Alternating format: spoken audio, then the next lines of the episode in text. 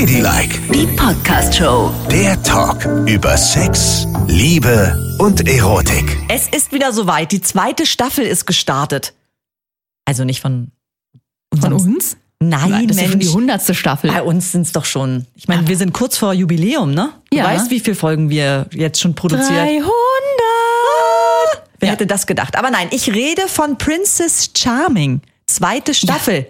Okay, Ist losgegangen. das ist ja gar nicht so mein Schnack, ne? Das gucke ich irgendwie immer nur so mit einem Äuglein, aber du bist ja ein großer Fan. Also erzähl, wie ist denn sie diesmal? Das mache ich gleich, denn die Leute müssen erstmal wissen, wer wir sind. Hier ist nämlich Ladylike mit Nicole und Yvonne und jeden Freitag erscheint unsere neue Folge. Ihr könnt uns schreiben über ladylike.show und ihr könnt uns überall da, wo es Podcasts gibt, auch hören. So, also. wie ist sie denn nun so? Jetzt warte mal für alle, die Princess Charming vielleicht noch nicht kennen. Ne? Also kann man sich jetzt angucken bei RTL Plus, der Streaming-Plattform. Und es geht darum, dass eine Frau sich unter 20 Frauen eine aussuchen kann. Ja, es ist wie der Bachelor, aber nur unter Frauen. Richtig. Die homosexuelle Variante für Frauen. So. Es macht, es tut der Sache aber keinen Abbruch, dass ich weiterhin finde, es ist wie Viehmarkt. Um es mal so zu sagen. Nur weil es lauter Frauen sind oder bei Prince Charming lauter Männer, ist es noch genauso verwerflich Viehmarkt. Einer, der Hahn oder die Hähnin im Korb, sucht sich einen anderen aus. Das ist, finde ich, echt fies. Richtig fies. Aber gut, bitteschön. Aber Viel Spaß. Ich finde, ich gucke es halt gerne. Es Ja. ist halt ein Format, ja.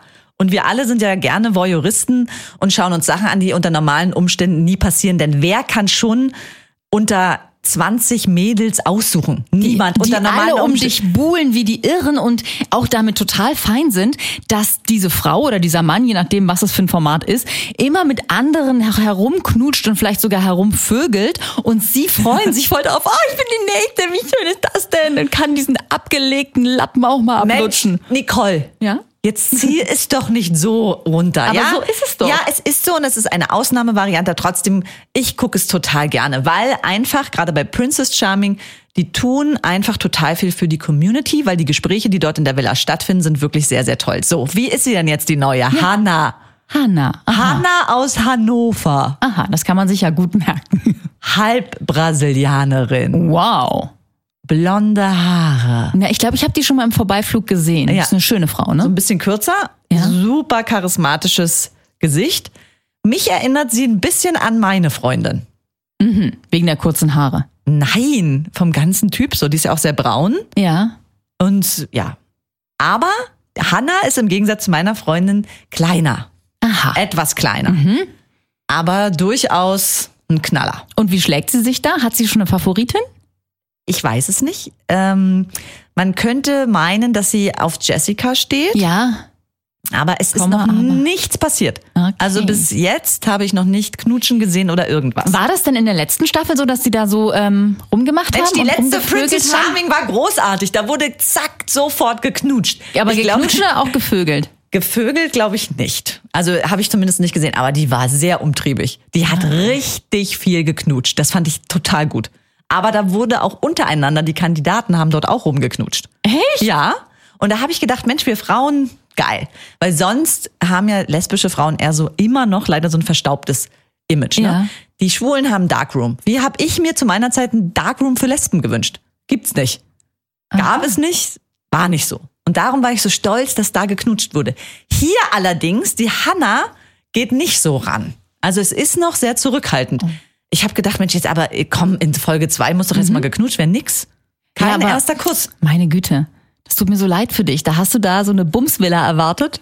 Ja. so eine Ranch voller heißer Lesben, die Und es, es alle treiben wie die Irren und die tun's einfach Ich meine, wir haben Pool, es ist warm. Aber du selber hast doch eben gesagt, das sind tolle Gespräche, die Ja, sie führen. Das die- klingt ein bisschen blöd. Nö, und die Gespräche, nee, nein, das stimmt nicht. Die Gespräche sind wirklich krass und auch erschütternd teilweise, ne? Mhm.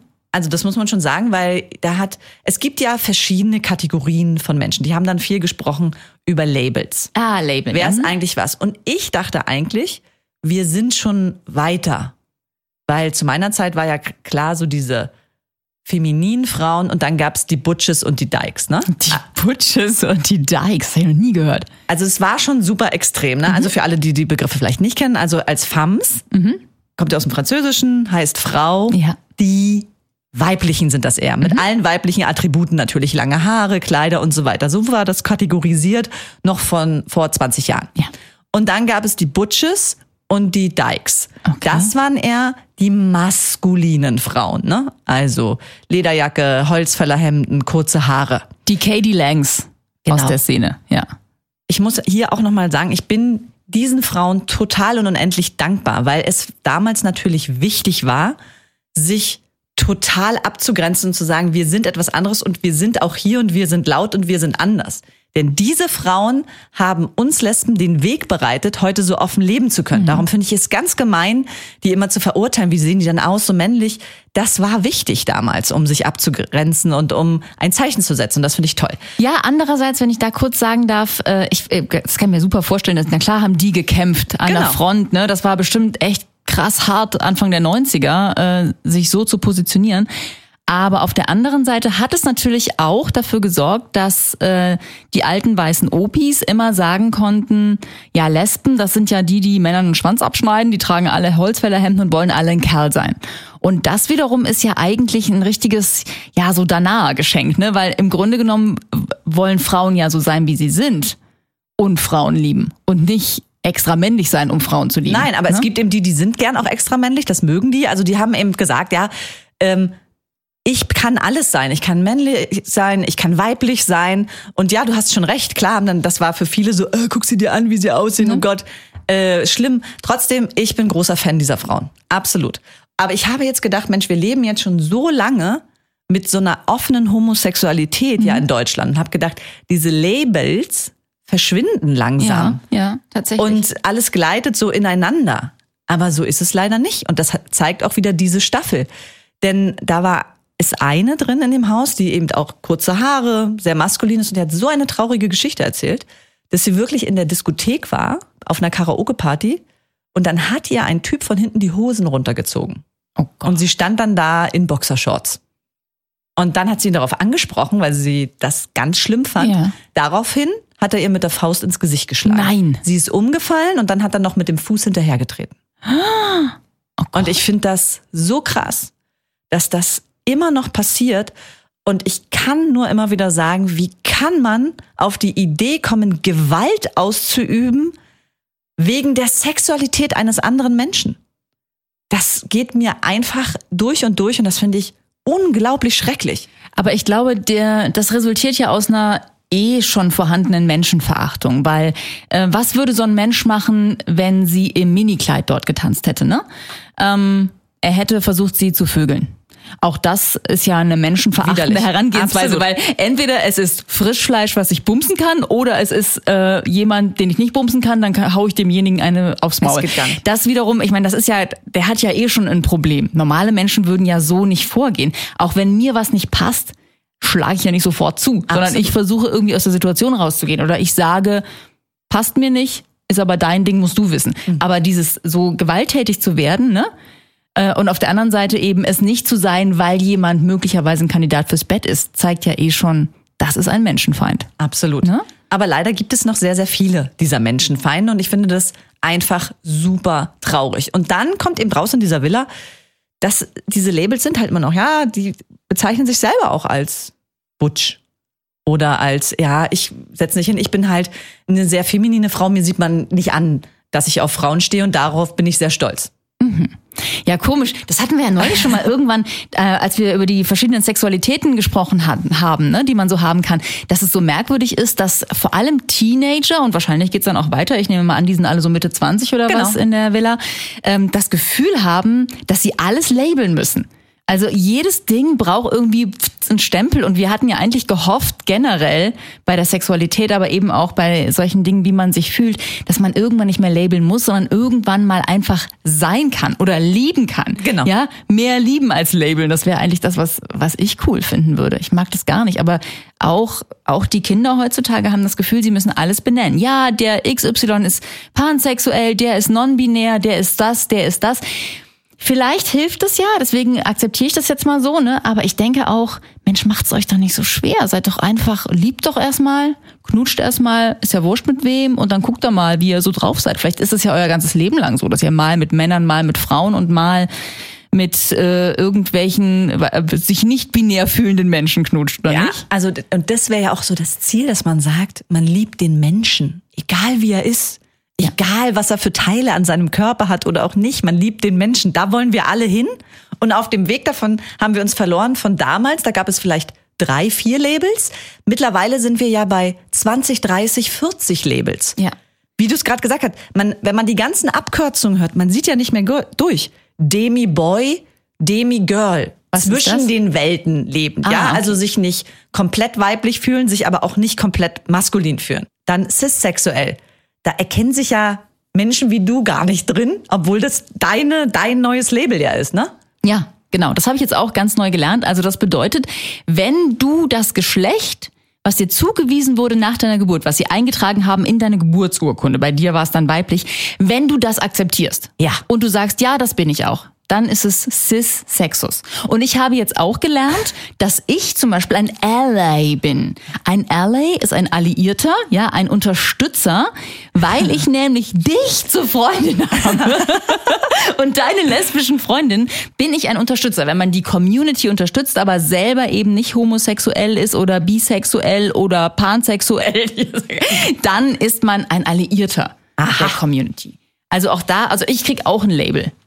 Aber das ist schon wirklich viel gelabelt, ne? Ja, ich bin ein cis-sexus Ally. Also ich bin, ich bin einverstanden mit dem Geschlecht, was in meiner Geburtsurkunde steht und ein Unterstützer der LGBTQ-Community, weil ich deine Freundin bin. Das ist schon, da muss man schon auf einiges achten, ne? Genau, und da sind wir bei der nächsten Abkürzung LGBTQ Community. Also wir, wir, wir stürzen uns in Labels, in Abkürzungen und ich glaube. Abkürzungen. ja, hab ich jetzt extra gesagt, ne? auch das. Man Ja. muss jetzt ja wirklich auch gendern in der Sprache. Das ist, das, dieses Label heißt Missgendern, wenn man das falsch so, macht. okay. Ja. ja, Entschuldigung, habe ich falsch gemacht. Aber gut, die Orientierung kann man schnell mal verlieren. Und ich muss wirklich sagen, ich kann es verstehen, wenn Heranwachsende, und das war eben auch die Diskussion in der Villa, als sie dann darüber gesprochen haben, was es denn alles für Bezeichnungen von Frauen gibt. Dann gibt's ja noch die, dann die, dann die, dann die. Mhm. Es ist doch so schwer, da noch eine Orientierung zu finden, wenn du dich im Labelwald verirrst, oder nicht? Ja, vor allen Dingen kann man leider so viele Fehler machen, die so, also will man das? Will man sich auf dieses dünne Eis begeben und sagen, ja, ich bin übrigens cis-sexus, ich bin einverstanden mit meinem, ich habe gelesen, da gibt's noch die anderen, die sagen AFAB oder AMAB oder DFAB oder DMAB. Das heißt Assigned Female at Birth oder assigned male at birth. Also zugewiesenes Geschlecht Mann bei der Geburt, zugewiesenes Geschlecht Frau bei der Geburt. Und das benutzen Transgender-Menschen, um darauf aufmerksam zu machen, dass das eigentlich nicht möglicherweise das richtige Geschlecht sein kann. Es wurde nur zugewiesen. Aber es ist nicht das, was eigentlich zu dir gehört, so wie du dich fühlst. Man, man begibt sich damit auf ein echt dünnes Eis, ne? weil du kannst praktisch eigentlich nur verlieren. Du kannst da nur Fehler machen. Genau.